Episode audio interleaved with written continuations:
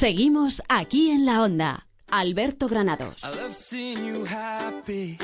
I miss seeing that smile. It's been such a long time. And although I don't have you, I know now that I need to somehow make you mine. And I won't lie, it's hard seeing you with him.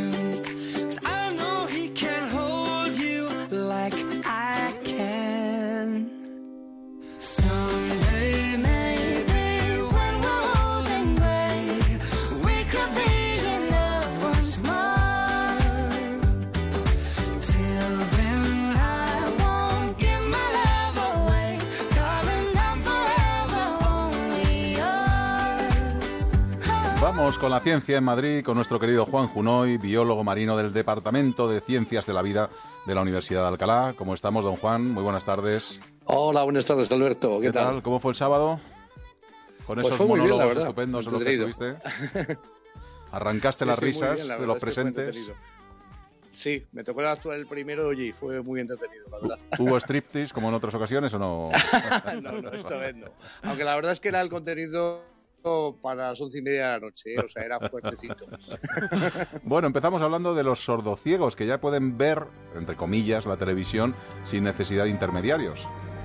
Sí, la verdad es que da gusto cuando encuentras alguna de estas cosas que hacen la vida mucho más fácil a gente con estas discapacidades que son tan tremendas, ¿no? Sí. Fíjate, un sordo ciego, eh, estaba leyendo los artículos y hay unos, unas 20.000 personas sordociegas en España.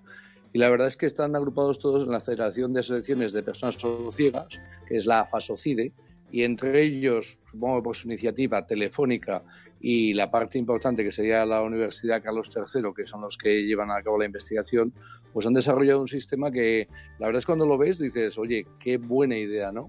Que es simplemente que captar eh, los subtítulos de las películas, esto va a pasar a un smartphone o a una tableta, a cualquiera de esas cosas, y de ahí pasan al lector que tiene este tipo de personas para que les dé la lectura en braille. O sea, que sería grado, ¿no? Entonces no necesitan a alguien que esté traduciéndole o llevándolo directamente la película al braille. Y además, eh, ya te digo, la ventaja es que pueden, es pueden hacerlo solos, o sea, no necesitan una persona que esté dependiente de ellos. Directamente, por lo visto, estaban poniendo que todas las televisiones españolas que van por TDT, en todas ellas se puede hacer. O sea que al igual Y- que teníamos antes los subtítulos, por ahora directamente cuando empiece la película, Claro. saltará un sistema en el que te avisa y a partir Claro, de ahí sí, sí, sí. en braille.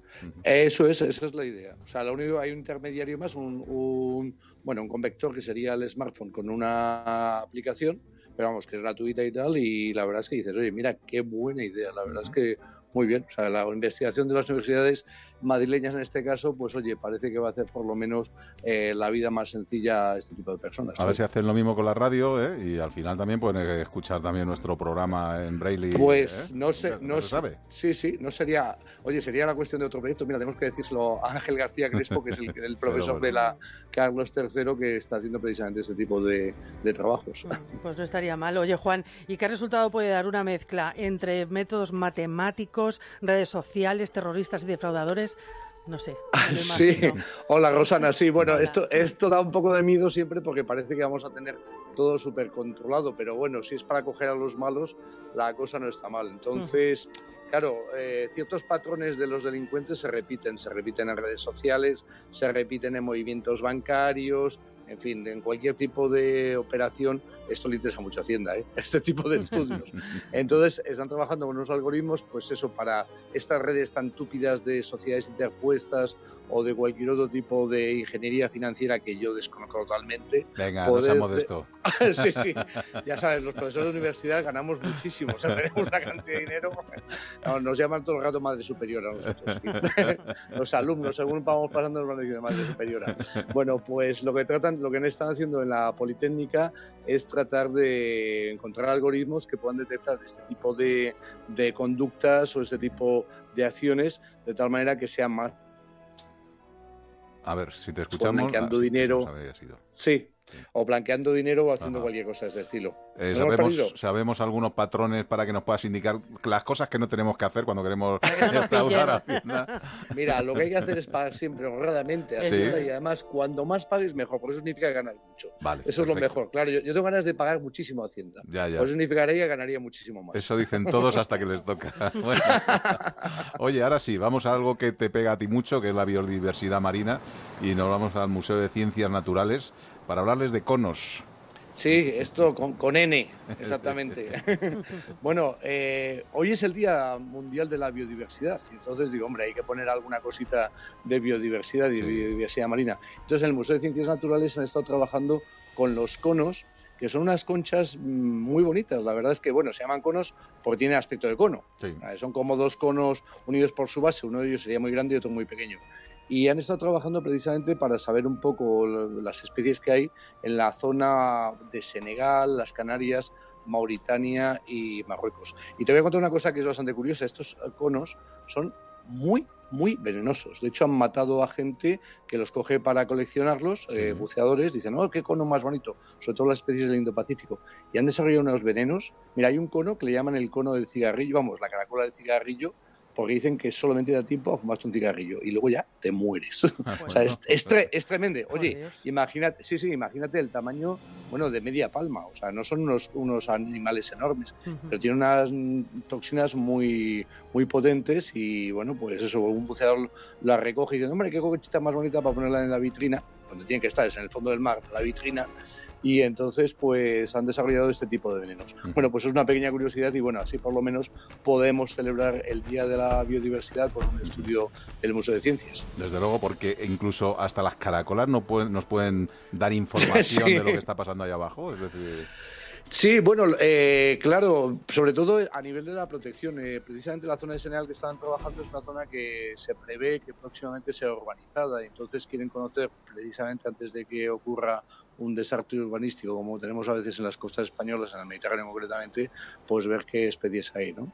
Y preservar aquellas zonas que estén mejor conservadas y, bueno, pues de alguna manera tener información sobre el ecosistema trabajando con un grupo determinado, como puedan ser en este caso las caracolas marinas. Bueno, y sobre todo si nos pilla esa del cigarrillo, que nos, que no- que nos Bueno, pille con tabaco, porque como Sí. encima te pille sin tabaco, pues... No, pero eso es para que la gente no se dedique a coger conchitas que estén vivas, con, Efectivamente. vaya haciendo con cuidado. Aquí en España no hay muchas que sean peligrosas, pero si uno se va al Pacífico a echar un buceo, mejor no tocarlo. Y sobre todo, hay esas coloraciones que son tan llamativas, tan bonitas para, para ver o para fotografiar, esas están advirtiendo que dice, ten cuidado que te puedo hacer.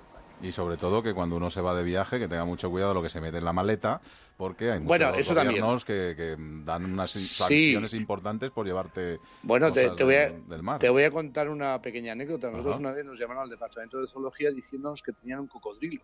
que Ajá. qué hacían con él. O sea, dice, pero bueno, oiga, usted se ha traído un cocodrilo de, de Egipto y ahora tiene un problema porque lo tiene en la bañera y le ha crecido. Pues claro, es lo que le pasa. Y cuando y todo el mundo sabe que hay que hacerse unos zapatos, es que no sepa qué pregunta.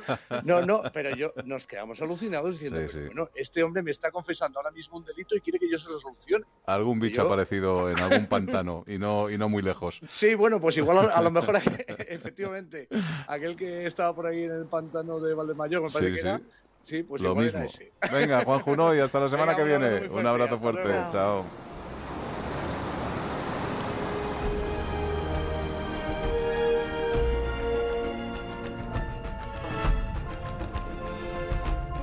Onda Cero. Aquí en la Onda.